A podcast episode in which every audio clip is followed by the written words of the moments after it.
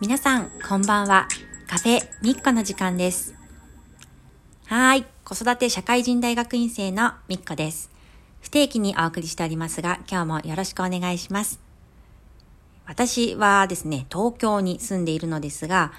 今日は午前中は爆弾低気圧とやらで空は薄暗く雨もザーザーと結構降っていました。結構ですね、この気圧の変化に私弱いみたいで、こういうお天気の日は頭痛に悩まされます。ということで、今日の日中はですね、無理はせずに、かといってやることは盛りだくさんなので、温かいココアを飲んで気分を盛り上げながらゆっくり勉強をしていました。えー、はい、今日はですね、自分のデスク周りというか、勉強や作業の環境について話してみようかなと思います。まず、私の使用しているパソコンですが、Surface です。自分は Windows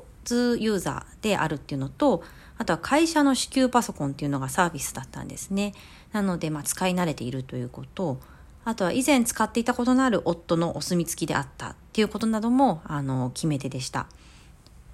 なかなか画面も綺麗ですし、何よりもキーボードが打ちやすくて気に入っています。あとはモニターにドッキングした時もそのままこのサーフィスのキーボードを私の場合は使ってしまってます。で夫によってですねだいぶ鍛えられたものの私はもともと機械類とっても苦手です。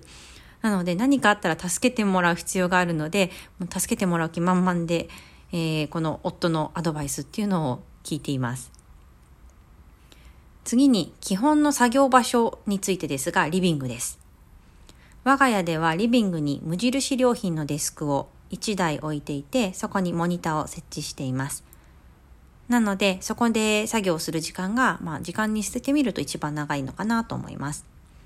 ただ、デスクで作業していると、このゴロンゴロン、こう寝転がって遊ぶ息子に背を向けるようなポジションになってしまって、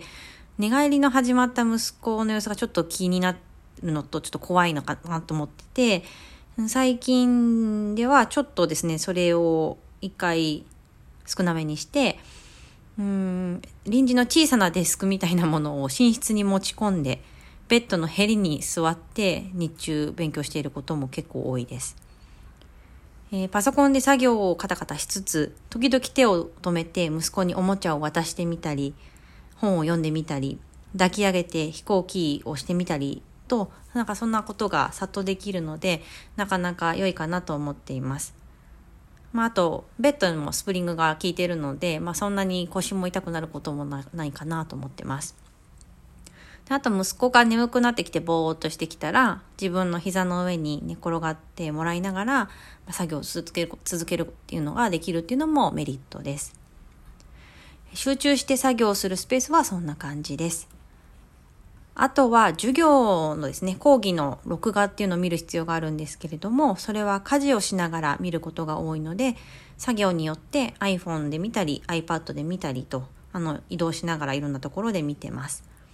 お皿を洗いながらだとか、夕飯の支度をしながらだとか、洗濯物を干したり畳んだりしながらといった感じです。まあ多分こんなことしてると学校の先生に言ったら怒られてしまいそうな気もしつつ、まあ私ちょっと正直時間がないので、もうしょうがないなっていうのと、あとは私としては帰って集中して見ることができているので、まあ OK かなと思っています。いかがだったでしょうか？もしかするとかなり我が道を行く感じの環境設定かもしれないですが、私は日々この環境でなんとか ToDo をこなしています。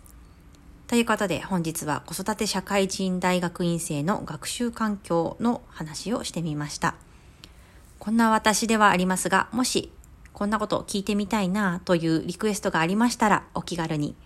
質問いただけると嬉しいです。えー、それではカフェミッコ今日はこの辺で。チャオチャオ